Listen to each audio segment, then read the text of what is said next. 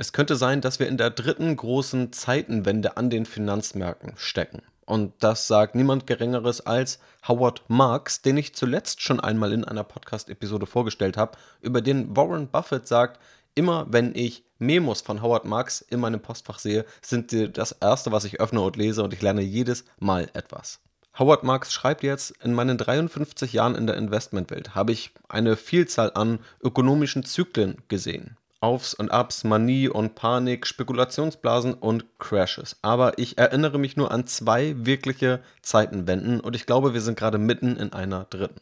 Ich möchte Howard Marks Gedanken hier einmal vorstellen, welche zwei Zeitenwenden er sieht und welche die dritte ist, in der wir gerade stecken. Und das sind tatsächlich ziemlich spannende Schlussfolgerungen, auch gerade zu dem Börsenumfeld, das wir alle erleben. Und es gibt, glaube ich, auch Dinge, die man da noch kritisieren kann oder die man dazu noch wissen sollte, die ich natürlich auch hier ergänze. Also viel Spaß!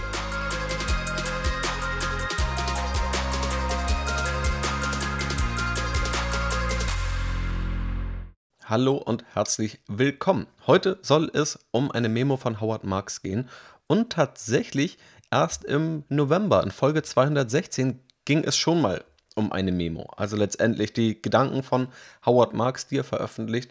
Und das Thema jetzt finde ich tatsächlich ziemlich spannend, um auch gerade jetzt zum Jahreswechsel vielleicht mal darauf zu schauen, wo stehen wir eigentlich gerade und weil wir jetzt ja tatsächlich eine große Wende erleben an den Aktienmärkten, beziehungsweise im Grunde ist das ganze Jahr 2022, gerade auch die zweite Jahreshälfte, ganz anders gewesen als das Jahr davor. Also alle spüren, dass Dinge anders sind, aber Howard Marks verpackt das hier, glaube ich, nochmal ziemlich gut, reichert das mit seinen Gedanken an und am Ende gebe ich gerne auch nochmal meine Gedanken mit rein.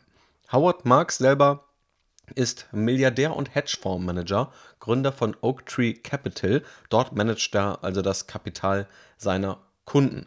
Und seine Memo findest du auch auf seiner Webseite. Ich gehe hier mal auf nicht alle Punkte ein, aber die, die ich für am wichtigsten halte. Also die Gedanken von Howard Marks starten mit den sogenannten Nifty 50. Das ist ein Begriff, der ziemlich on vogue war, als Marx 1969 gestartet ist. Die Nifty 50 haben etwa 50 Aktien bezeichnet. Das waren letztendlich die 50 größten Aktien an der Wall Street, an der Börse in den USA. Die waren profitabel, sind stark gewachsen und galten letztendlich als die besten Aktien, die man besitzen konnte. Und es hieß auch, quasi, es sei kein Preis zu hoch für diese Aktien. Das sind einfach gut laufende Unternehmen, die werden auch immer weiter gut laufen. Wer dann aber 1969 diese 50 Aktien gekauft hätte und dann nur fünf Jahre später, 1974, verkauft hätte, der hätte 90 Prozent seines Geldes verloren. Dazu schreibt Howard Marks, von mir übersetzt, empfundene Qualität, das hat sich gezeigt, war nicht gleichzusetzen mit Sicherheit oder einem erfolgreichen Investment. Das zeigt auch empirisch das, was ich damit meine, wenn ich sage, dass ein gutes Unternehmen nicht automatisch eine gute Aktie ist. Das erlebe ich immer wieder, dass das irgendwie gleichgesetzt wird und dann hört man so Phrasen, die erstmal logisch klingen, die aber der Empirie einfach nicht standhalten. Dann heißt es immer, wenn ein Aktienunternehmen gefallen ist, naja, der Kurs ist jetzt, keine Ahnung, 20, 30 Prozent gefallen und die Wachstumsraten auch etwas und die Profitabilität auch etwas, aber das ist ja immer noch ein gutes Unternehmen. Ja, das kann ein gutes Unternehmen sein, aber trotzdem ist ja die Frage, wie viel sollte dieses Unternehmen wert sein? Und auch ein gutes Unternehmen konnte mal viel zu teuer bewertet sein. Zuletzt habe ich über Tesla gesprochen und ich finde, da sieht man das ganz gut. Da würde ich auch sagen, Tesla ist trotz aller Kritikpunkte, die ich auch angebracht habe, ein gutes Unternehmen. Aber die Frage ist eben, sollte Tesla 1,5 Billionen Dollar wert sein? Sollte es 300 Milliarden Dollar wert sein oder sollte es 50 Milliarden Dollar wert sein? In allen Fällen haben wir ein gutes Unternehmen. Die Frage ist aber, welcher Preis das ist und davon hängt dann auch ganz stark die Rendite ab. Gehen wir aber weiter in Howard Marks Gedanken und damit kommen wir dann auch schnell zu dem ersten Wandel. Er nennt es Sea Change. Ich würde das eben mal mit Zeitenwende übersetzen. Und da geht er erstmal in die Anleihenmärkte. Und das ist sehr spannend, weil wir das auch gerade erleben. Also hier wird es auch immer wieder um Zinsen gehen und um die Anlageklassen Aktien und Anleihen, aber auch was die reale Wirtschaft eigentlich für Auswirkungen spürt. Das verliert man ja manchmal so ein bisschen aus dem Blick, wenn man nur auf Kurse schaut. Jedenfalls haben Anleihen Bonitätsratings. Vielleicht hat das der eine oder andere schon mal gesehen. Das ist dann unterschiedlich bezeichnet, manchmal mit einem A oder Doppel-A oder Doppel-B, Dreifach B plus oder noch Richtung C. Da gibt es auch Investment Grade, das ist dann quasi eine Gruppe an guten Ratings. Jedenfalls wird dann von bestimmten Ratingagenturen, das ist dann Standard Poor's oder Moody's oder Fitch werden Ratings erstellt zur Bonität eines Unternehmens, damit letztendlich Leute, die auch Kredite vergeben oder die eben Anleihen kaufen, letztendlich geben wir als Anleihenkäufer dann Unternehmen einen Kredit, das können wir machen und dann sehen wir dadurch, wie gut wohl die Bonität ist. Und entsprechend richtet sich auch der Zinssatz an der Bonität aus. Also ein Unternehmen mit niedriger Zahlungsunsicherheit, mit niedrigem Risiko, muss auch weniger Zins zahlen. Soweit ja auch alles so logisch. Und Howard Marks sagt aber, dass damals eigentlich alles ab einem Rating von Doppel B und schlechter als uninvestierbar galt. Es ging vor allem in der Investment darum, zu hohe Risiken und zu hohe Verluste zu vermeiden. Und Mitte der 70er Jahre hat sich das dann gedreht. Da fing es dann an, letztendlich eine andere Einstellung zu geben. Also dann gab es auch Junk Bonds, letztendlich also Hochzinsanleihen, man würde das so als Schrottanleihen übersetzen. Die müssen nicht Schrott sein in dem Sinne, dass sie ausfallen, aber sie sind eben unsicherer, müssen deswegen auch mehr Zinsen zahlen und haben dann eben eine etwas höhere Ausfallwahrscheinlichkeit. Und sie müssen dann mehr Rendite und mehr Zins bieten, um für diese höhere Ausfallwahrscheinlichkeit zu entschädigen. Und damals ging das dann erst los, dass überhaupt solche Anleihen gekauft wurden, dass es dort überhaupt einen Markt gab. Da war dieses Marktvolumen für solche Anleihen, für Hochzinsanleihen in den USA bei 2 Milliarden Dollar. Heute liegt es bei 1,2 Billionen Dollar. Hat sich also um ein zigfaches vervielfacht über die Jahrzehnte. Das hatte auch reale Auswirkungen. Beispielsweise konnten kleinere Unternehmen sich dann auch stärker verschulden denn kleinere Unternehmen gelten ja gemeinhin als riskanter. Kleine Unternehmen konnten dann aber auch Schulden aufnehmen und damit beispielsweise größere Unternehmen, Konkurrenten, übernehmen oder es zumindest versuchen, durch die Hilfe von Fremdkapital, das sie vorher kaum bekommen haben.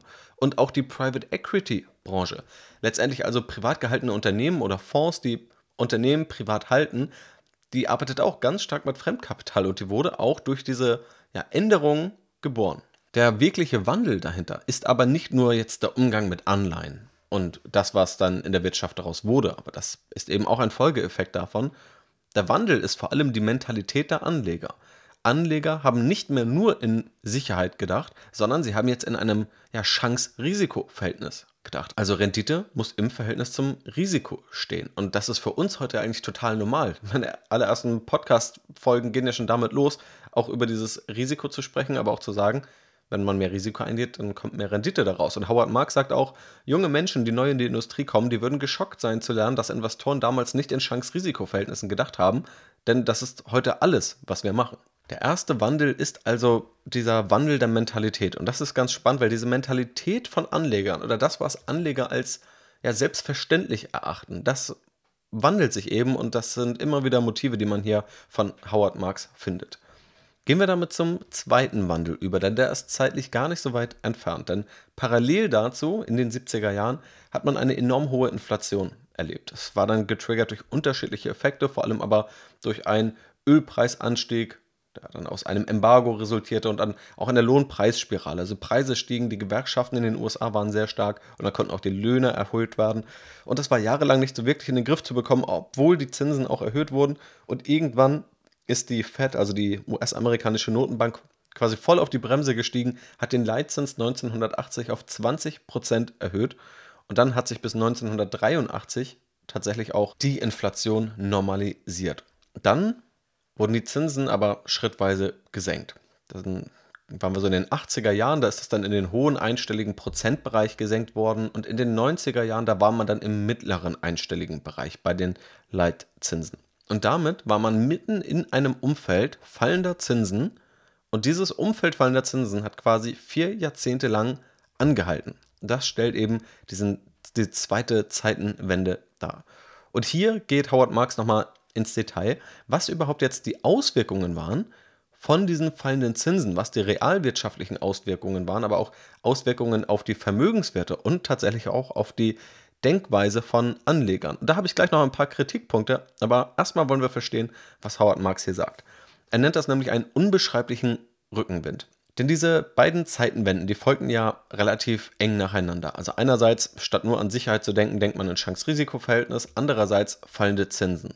Also in Chance-Risiko-Verhältnis zu denken bedeutet auch, man geht mehr Risiko ein und bekommt dafür auch mehr Chancen. Also die Risikobereitschaft wurde etwas erhöht Und die Zinsen wurden eigentlich dann so Jahrzehnt für Jahrzehnt gesenkt, auch wenn es immer mal zwischendrin für ein paar Jahre Zinsanstiege gab. Aber diese beiden Wandel zusammen haben einige Dinge erzeugt.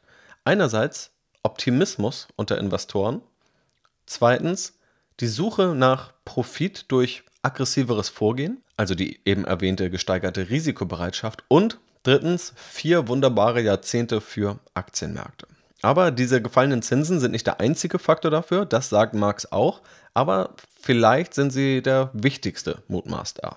Was sind die anderen Faktoren? Dass es tatsächlich Wirtschaftswachstum gab. Auch gerade in den USA hat man starkes Wirtschaftswachstum gesehen. Es gab eine sehr starke Performance der größten Unternehmen das sind immer mal wieder die größten Unternehmen, die man auch vor ein paar Jahrzehnten hatte, aber auch über das letzte Jahrzehnt, wenn man mal an die Big Tech-Unternehmen denkt, dann ist klar, dass auch ein Großteil der Performance durch diese Unternehmen erzielt wurde und auch in den USA erzielt wurde. Dann gab es tatsächlich über die letzten Jahrzehnte starke Fortschritte in Technologie, Produktivität und er sagt auch im Management von Unternehmen, also dass einfach Managementmethoden viel besser geworden sind und Vorteile durch die Globalisierung, die man in diesem Zeitraum erlebt hat. Ein Punkt, den ich ja auch besprochen habe in der Podcast-Folge, wo es um das China-Problem ging, beziehungsweise auch, wo ich ein bisschen gesagt habe, man kann sich vielleicht finanzwissenschaftlich nicht nur auf die ganzen Studien zu Schwellenländern verlassen, weil sie mit der Bedingung entstanden sind, dass es Globalisierung gab. Das könnte jetzt eben auch deglobalisierende Tendenzen geben, worüber Howard Marks auch nochmal spricht. Das klammer ich hier etwas aus, aber hör dir dazu am besten die Podcast-Folge an, wenn dich das Thema nochmal interessiert. Das sind also Faktoren, warum tatsächlich Aktienmärkte gestiegen sind und warum es auch der Wirtschaft insgesamt gut ging. Aber um auf diesen Punkt der fallenden Zinsen speziell nochmal zurückzukommen, ist es spannend, da die Auswirkungen zu verstehen. Und einige nennt Howard Marks da. Die wichtigsten, Konsumenten können auf Kredit kaufen und Unternehmen können einfacher investieren, wenn die Zinsen günstiger sind. Und das sind beides Effekte, die die Wirtschaft ankurbeln. Dann werden Finanzierungskosten von Unternehmen gesenkt. Unternehmen können sich also Kredite nehmen und zahlen dafür weniger Zinskosten als vorher. Und dadurch steigt dann auch die Profitabilität, weil ja einfach ein Kostenfaktor gesenkt wird. Dann, und da sind wir jetzt auch wieder voll in der Bewertungswelt von Vermögenswerten, der faire Wert von Vermögenswerten steigt, da mit niedrigerem Zins abdiskontiert wird. Also dieses Discounted Cashflow Modell, was in der Theorie eigentlich jeden Wert eines Vermögensgegenstands ermittelt. Also eine Immobilie ist so viel wert wie die Mieten, die sie in Zukunft erwirtschaften kann. Eine Aktie oder ein Aktienunternehmen ist so viel wert wie die Cashflows, die es in Zukunft produzieren kann. Das wird abdiskontiert. Also ein Cashflow in 30 Jahren ist weniger wert als ein Cashflow, den wir morgen erhalten. Und dieser Faktor, mit dem das abdiskontiert wird, das ist eben der Zins. Je niedriger, desto höher sind Vermögenswerte. Dadurch sinkt aber auch die zukünftige Renditeerwartung vom Investieren. Also wenn die Zinsen fallen, haben wir eine niedrigere Renditeerwartung. Den Punkt, als es zuletzt um das Thema ging, wie man 2023 ein gutes Depot aufstellt und richtig investiert, habe ich auch ausführlich im Podcast besprochen und auch diesen Punkt genannt. Wenn wir davon ausgehen, dass es eine Risikoprämie gibt, also ein Premium für das Risiko, das wir in Kauf nehmen, wenn wir in Aktien investieren, und das sieht man auch in der Finanzwissenschaft, dann ist das ein Plus gegenüber dem risikofreien Zins. Wenn der risikofreie Zins bei 4% liegt, dann kriegen wir in dem Aktienmarkt vielleicht 9%. Wenn der risikofreie Zins aber nur bei 0% liegt, dann sollten wir am Aktienmarkt 5% erwarten, weil diese Spanne letztendlich die gleiche bleibt und die Aktienmarktrendite sich daran orientiert. Vereinfacht gesagt ist ja die Logik dahinter, wenn ich 4% sicher bekomme, dann müssen Aktienmärkte eben entsprechend mehr liefern, um attraktiv zu sein. Und wenn ich aber sicher nur 0% bekomme, naja, dann müssen Aktienmärkte auch nicht so viel Rendite mehr liefern, um trotzdem attraktiv zu sein. Es geht also immer um diese Differenz. Also die zukünftige Renditeerwartung vom Investieren sinkt tendenziell, wenn die Zinsen fallen.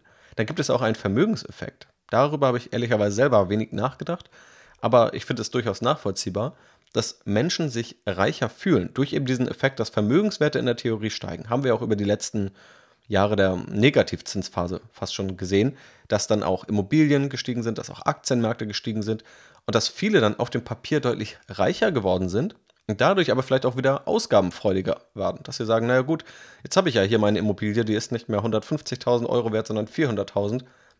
Dann kann ich jetzt auch mal eher das Geld ein bisschen auf den Kopf hauen. Ich glaube durchaus, dass es solche Ausgabeeffekte geben kann.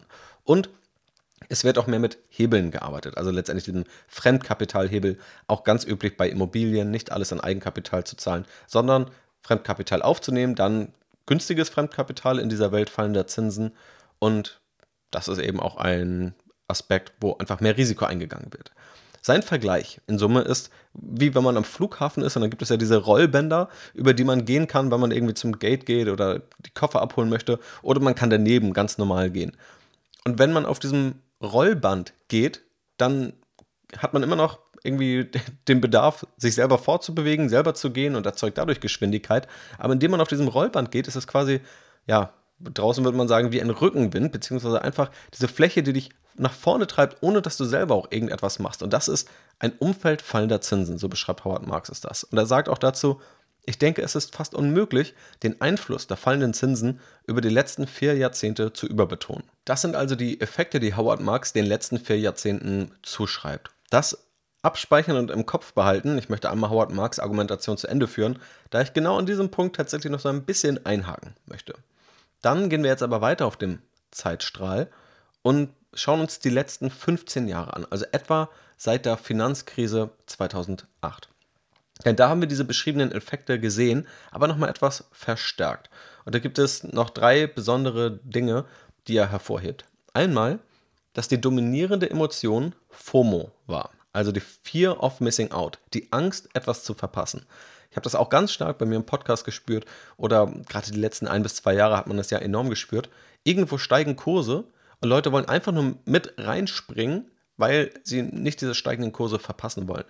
Und das war an den Aktienmärkten zu beobachten, aber ich würde behaupten, das war an dem Kryptowährungsmarkt noch um das x-fache stärker.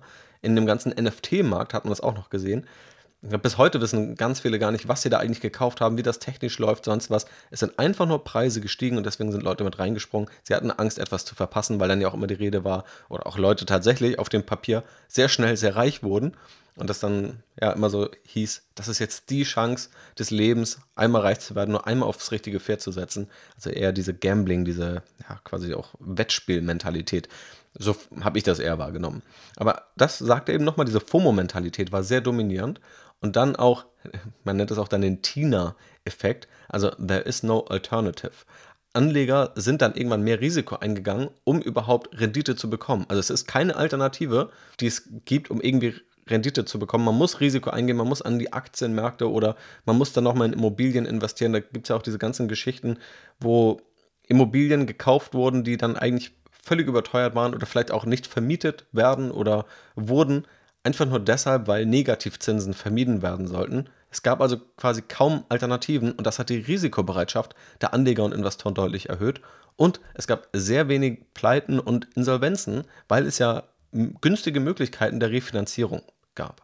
Das sind also drei Kerneffekte neben diesen allgemeinen Effekten, die ich eben genannt habe. Und er sagt, er hat immer viele Präsentationen gehalten und die Hauptüberschrift in dieser Zeit war, investieren in einer Welt niedriger Renditen.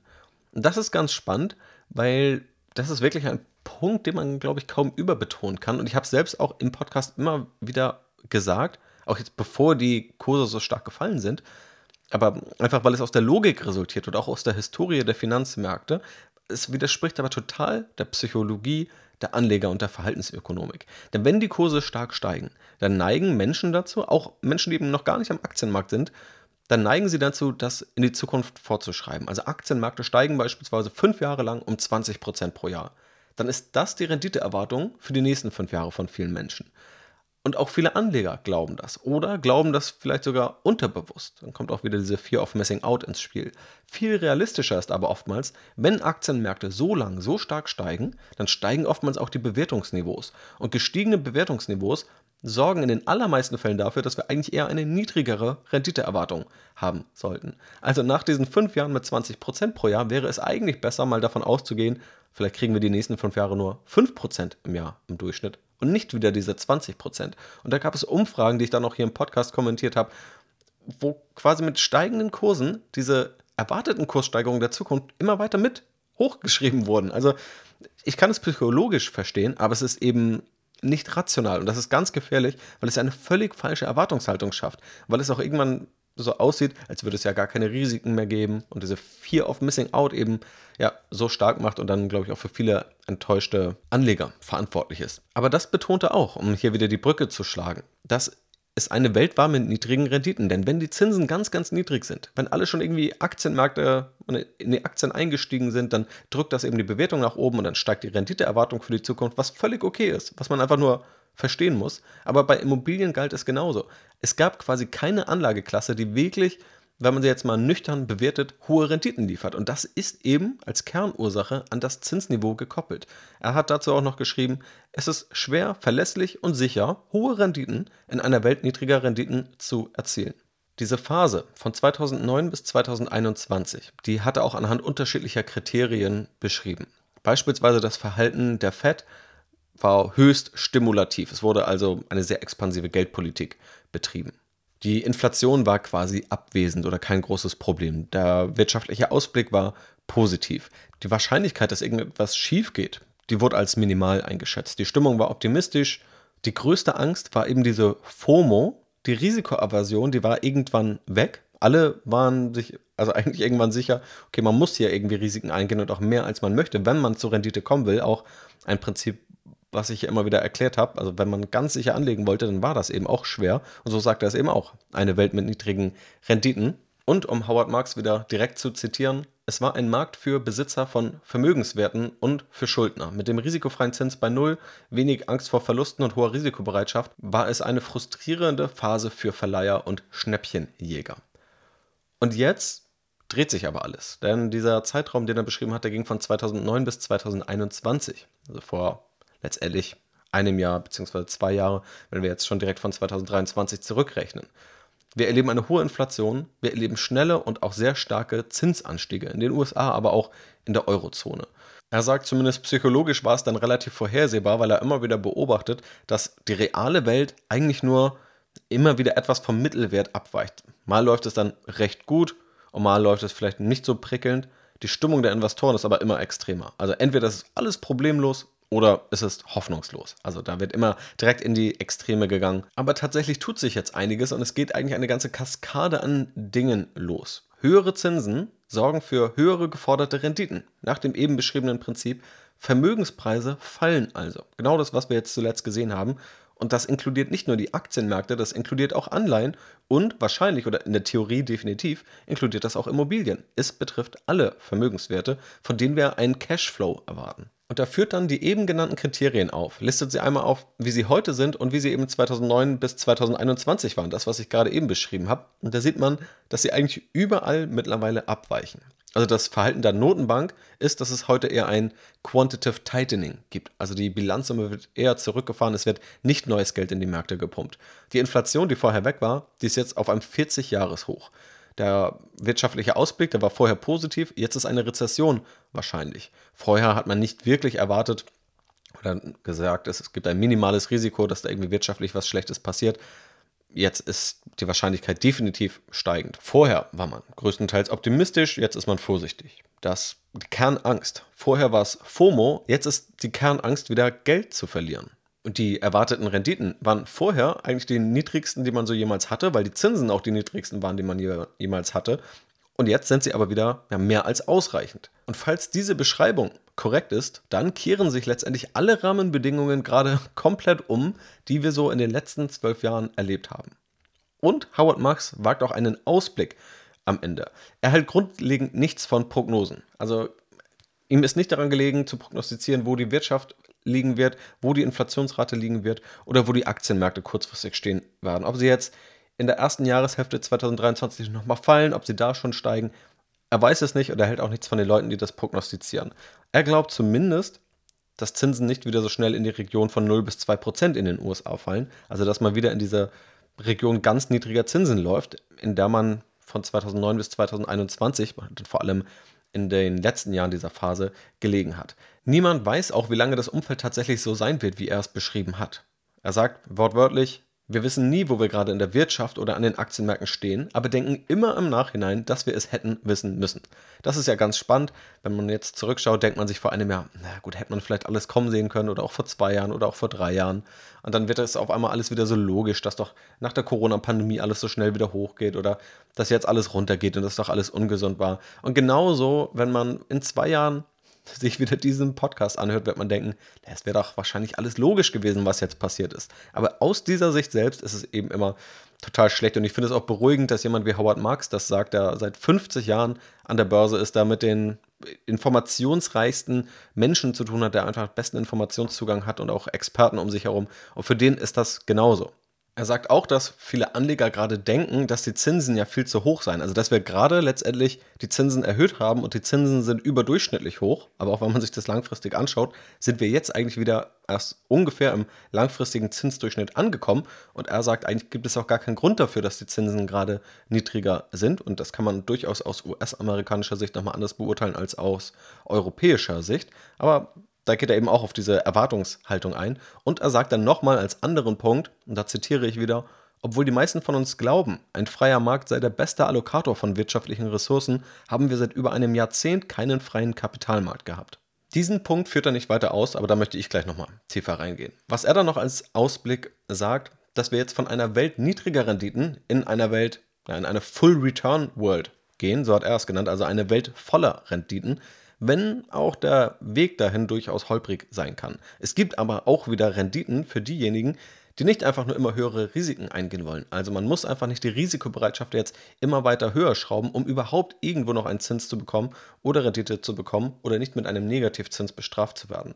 Und das Wichtigste, was er dann ganz am Ende betont, ist, dass die Strategien, die in den letzten 13 oder sogar 40 Jahren am besten waren, dann nicht unbedingt jetzt nach vorne gerichtet die Besten sein werden. Und genau das ist diese dritte Zeitenwende, über die Howard Marks spricht. Die Umgebung ist damit eine andere und entsprechend muss man auch die Strategien kritisch hinterfragen. So, und das ist die Memo von Howard Marks. Er sagt quasi jetzt nicht ganz konkret am Ende, was sind denn jetzt die Strategien, die funktioniert haben, die jetzt nicht mehr funktionieren. Da habe ich mir noch ein paar Gedanken gemacht, dazu komme ich gleich nochmal. Und grundlegend gibt es schon ein paar Punkte, die ich gern ergänzen wollen würde. Ich weiß nicht, ob es vielleicht auch eine gewisse Kritik ist an einigen Punkten, die ich hier vielleicht nicht ganz objektiv dargestellt finde. Aber wer bin ich, dass ich ja den großen Milliardär und Hedgefondsmanager kritisiere? Aber in meinem eigenen Podcast lasse ich mir das mal nicht nehmen. Denn die Beschreibung ist, glaube ich, grundsätzlich korrekt. Also ich kann keiner Beschreibung hier widersprechen und finde, da sind auch viele Gedanken dabei, die ich so selbst vorher nicht hatte. Wenn man aber jetzt zurückschaut auf diese Niedrigzinswelt, und das sehe ich auch öffentlich immer ganz oft, dass man immer sagt, es ist ja alles schlecht daran, dass man so ganz niedrige Zinsen hat. Also es ist ja offensichtlich falsch, das zu tun. Und alle Notenbanker äh, schlagen quasi keine Zeitung auf, lesen keine Medien, die verstehen es einfach nicht. Und das finde ich etwas überheblich, weil ich nicht glaube, dass die ganzen äh, Zentralbanker das wirklich so blind machen. Ich glaube durchaus, dass man das kritisch sehen kann. Man kann durchaus anderer Meinung sein bei der Geldpolitik, aber man darf da auch nicht in diese Falle tappen, so nach dem Motto, wir haben wieder eine Fußball-WM und dann gibt es wieder 82 Millionen Bundestrainer, die die Aufstellung eigentlich viel besser kennen würden. Also da habe ich schon ein gewisses Vertrauen, dass dort Leute sitzen, die dafür ausgebildet wurden, die sehr viel auch auf Zahlen schauen und ich finde auch die Sichtweisen der EZB beispielsweise, die sind selber völlig unterrepräsentiert. Kaum jemand weiß, was die EZB eigentlich selber für Begründungen hat Fast alle kennen dann aber irgendwie die Kritikpunkte daran. Unabhängig davon, ich möchte die EZB da gar nicht irgendwie in Schutz nehmen. Ich möchte nur auch ein bisschen Verständnis für die andere Seite haben und auch mal darauf schauen, unabhängig davon, ob man sagt, dass es unterm Strich netto positiv oder netto negativ, dass es auch positive Effekte einer Niedrigzinsphase gibt, von denen wir vielleicht auch noch bis heute profitieren. Darüber wird eben auch sehr, sehr wenig gesprochen. Und auch, ja, Howard Marks betont hier bei den Effekten von niedrigen Zinsen eigentlich öfter eher die negativen beziehungsweise lässt die positiven Effekte so aussehen, als sei das ja immer nur so künstlich erzeugt. Aber vielleicht gäbe es einige Innovationen gar nicht oder einige Schritte gar nicht, einige Unternehmen gar nicht, wenn die Zinsen nicht so niedrig gewesen wären, wenn sich nicht die Risikobereitschaft dadurch gesteigert hätte. Denn Risikobereitschaft zu steigern, das klingt ja vielleicht erstmal so böse, aber das kann auch mal bedeuten, dass eher riskante Vorhaben, die aber auch mal gelingen können, dann überhaupt erst finanziert werden. Und wer weiß, wenn keiner mehr Risiko eingeht, wenn wir enorm hohe Zinsen haben, wie viele Innovationen gar nicht erst gegründet werden, gar nicht erst finanziert werden, weil die Rahmenbedingungen dafür nicht geschaffen sind. Ein Argument, was dann beispielsweise die EZB auch bringt, ist, dass die Arbeitslosigkeit in dieser Phase auch enorm niedrig war. Also man kann auch sagen, historisch niedrig. Und trotz wirtschaftlicher Umbrüche hat man es geschafft, die Arbeitslosigkeit so niedrig zu halten. Und das könnte möglicherweise auch einen wesentlichen Treiber in dieser Niedrigzinsphase gesehen haben. Denn wenn Konsumenten bereit sind, mehr Geld auszugeben, wenn sie sich auch wohlhabender fühlen, also diese Vermögenseffekte, wenn Unternehmen bereit sind zu investieren, dann facht das eben die Wirtschaft an und das klingt eben immer so wie ein abstraktes, na gut, dann hat die Wirtschaft halt durch künstliche Effekte mal mehr Geld verdient. Ja, aber es wurden ja tatsächlich Leute davon beschäftigt, es sind ja tatsächlich Gehälter davon gezahlt worden, Löhne sind gestiegen. Auch da kann man natürlich drüber streiten, sind die im fairen Verhältnis gestiegen. Aber trotzdem sind das durchaus positive Effekte, die man da beobachten kann, die man gern noch statistisch, signifikant, wissenschaftlich analysieren kann, was sicherlich auch gemacht wird. Aber das sind, glaube ich, positive Effekte, die auch nicht nichts wert sind. Wie gesagt, ob das am Ende netto positiv ist oder nicht, kann man gerne darüber streiten. Ich finde nur, man sollte diese Punkte zumindest sehen und die werden kaum diskutiert, dass es eben auch Vorteile gibt von niedrigen Zinsen, die auch noch etwas länger anhalten können. Und auf der anderen Seite darf man, glaube ich, auch nicht den Fehler begehen und manchmal wirkt das in dieser Memo so, wenn man jetzt zurückblickt, naja, jetzt ist es irgendwie schon schwierig, beziehungsweise ganz viel an dieser Investorenmentalität dreht sich. Dafür haben wir eigentlich wieder mehr Renditen, aber wir haben eben auch mehr Unsicherheit und eigentlich war ja alles rosarot über die letzten vier Jahrzehnte, ähm, wo man quasi ja dieses Flughafen äh, Rollband unter sich hatte, wo man diesen Rückenwind hatte und den haben wir jetzt eben nicht mehr. Aber auch da muss man dann wieder vorsichtig sein, weil also wenn ich jetzt auch mal zurückdenke, die Jahre davor, es war schon ständig auch Thema, als man sich dachte, okay, wie nachhaltig sind denn jetzt wirklich diese niedrigen Zinsen? Also es ist nicht so, dass es da gar kein Risikobewusstsein darüber gab. Und es gibt ja auch Effekte, die er dann ja auch etwas beschreibt, aber dann eher so kurz erwähnt, wie diesen Effekt, dass wir eigentlich keinen freien Markt bei der Kapitalallokation hatten. Und das ist ja dann durchaus ein Problem, denn einerseits kann es dazu führen, das ist ein positiver Effekt, den ich eben beschrieben hatte, dass es Finanzierungen gibt für Dinge, die sonst nicht finanziert worden wären. Auf der anderen Seite kann es ja auch dazu führen, dass man irgendwann in diesen Exzess kommt und Geld ineffizienter eingesetzt wird. Und das kostet dann eben auch Wirtschaftswachstum, das sonst zu Aktienrendite führen würde. Und auch da, glaube ich, da waren wir gar nicht weit von weg. Also da kann man ja auch durchaus unterschiedlicher Meinung sein und ich weiß, dass ich da auch eher eine skeptische Meinung vertrete. Aber wenn ich mir gucke, wie viele Ressourcen in diesen NFT-Markt beispielsweise geflossen sind oder in viele Krypto- und Web 3.0 Projekte, Sicherlich mag es da technisch ein gutes Fundament geben.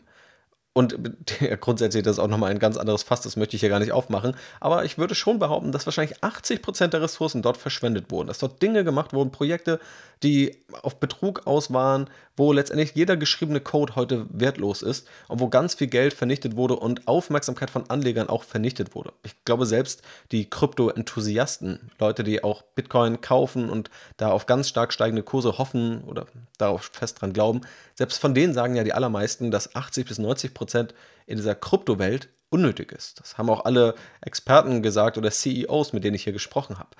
Und da muss man sich ja schon fragen, ist das vielleicht ein Ergebnis aus so einer Phase, dass dort einfach viele Ressourcen verschwendet wurden, auch wenn immerhin mal ein paar positive Dinge daraus hervorgingen und das uns auch Wirtschaftswachstum und damit auch Aktienrendite gekostet hat.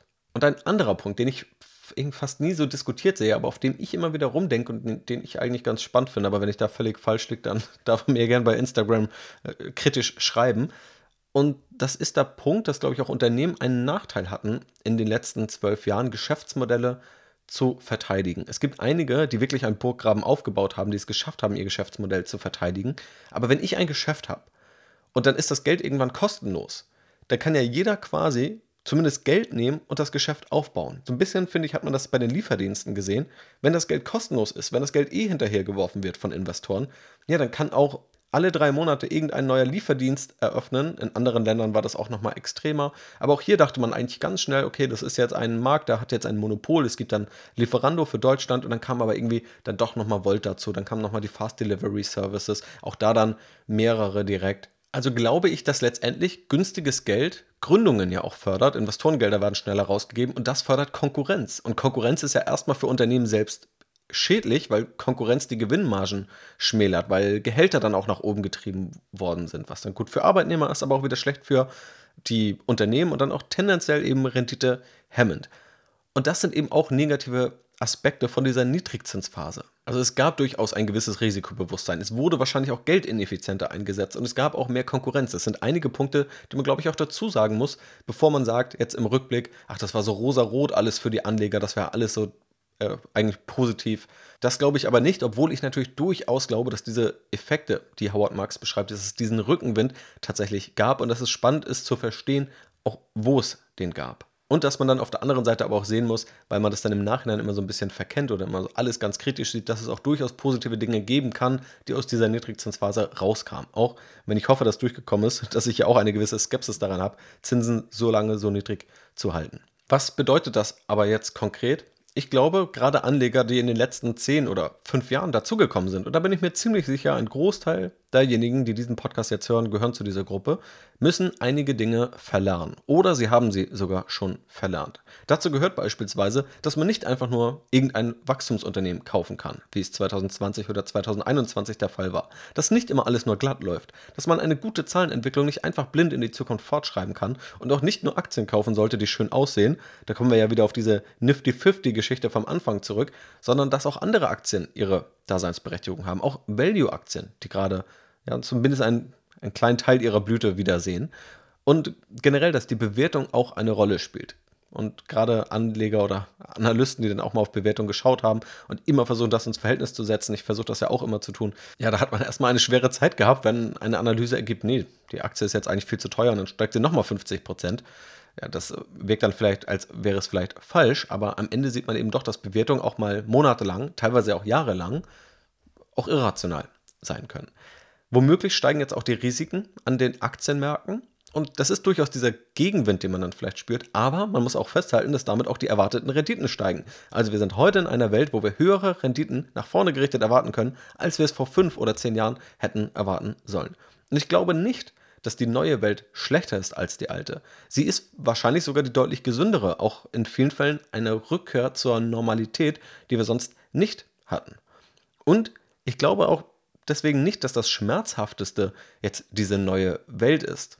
Das, was letztendlich Howard Marks also so als dritte Zeitenwende sieht oder das, was danach kommt, sondern das Schmerzhafteste ist die Transition in diese neue Welt. Also diese Transition, in der wir jetzt gerade auch stecken, wo wir nämlich merken, auf diesem Weg von fallenden und niedrigen Zinsen zu höheren Zinsen, einer Welt, wo wir auch mehr Renditen bekommen, bedeutet das aber, dass Vermögenswerte in dieser Transitionsphase fallen. Und das spüren wir gerade, wenn wir in unsere Depots schauen. Das spüren die allermeisten Anleger, das spüren die ganzen Profis. Und das tut eben weh. Und es tut auch weh, vielleicht Dinge zu verlernen oder zu merken, okay, die Dinge, die ich dachte, die ich für selbstverständlich hielt über die letzten ein, zwei Jahre, die sind eben doch nicht so selbstverständlich und führen nicht so selbstverständlich zum Erfolg, wie man es eigentlich dachte. Und unterm Strich glaube ich auch fest daran, dass so eine Phase langfristig oder auch mittelfristig schon die besseren Anleger produziert. Weil ich nicht glaube, dass gute Anleger dadurch gekennzeichnet werden, dass sie in Phasen steigender Kurse gut performen. Das bringt einem auch relativ wenig wenn man es selber tut. Man lernt dabei ja auch relativ wenig und es ist total lehrreich, durch eine solche Phase zu gehen, auch wenn diese Transitionsphase eben schmerzhaft ist und auch wenn sie auch für mich schmerzhaft ist. Aber sie ist, glaube ich, sehr lehrreich und sie zeigt einem einmal ganz eindrücklich das, was man sonst vielleicht mal liest, was man vielleicht auch hier im Podcast mal gesagt bekommt oder wo man mal ein Zitat von Warren Buffett sieht, was man aber vielleicht erst so wirklich versteht, wenn man es selber einmal durchläuft. Dass eben nicht alles immer einfach linear nach vorne weitergeht, sondern dass es eben auch ja, mal solche Phasen gibt, die man nicht immer vorhersehen kann, die aber eben auch dazugehören. Wenn wir uns Charts der Vergangenheit von den Aktienkursen anschauen, dann sehen wir immer die Crashs und wir denken immer nur daran, ja Mensch, da hätte ich gern gekauft, da hätte ich gern gekauft. Und das sieht alles immer so einfach aus. Und dann erlebt man das selbst, wenn man mittendrin ist, die Kurse fallen und dann ist das eben nochmal etwas ganz anderes.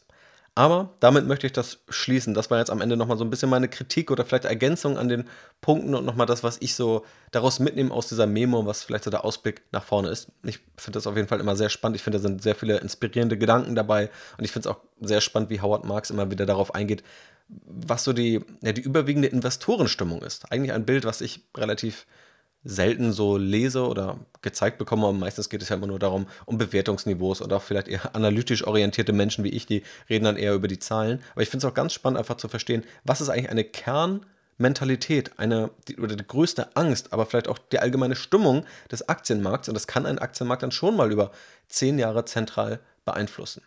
Damit soll es das aber gewesen sein. Ich bin sehr gespannt, wann Howard Marks wieder eine Memo rausbringt. Das Feedback letztes Mal war auch sehr positiv. Deswegen dachte ich mir jetzt, auch weil ich das Thema sehr spannend finde, gibt es nochmal eine Howard Marks Memo. Das soll es dazu gewesen sein. Schau gern für weiterführende Links in die Beschreibung. Vielen Dank fürs Zuhören, mach's gut und bis zum nächsten Mal.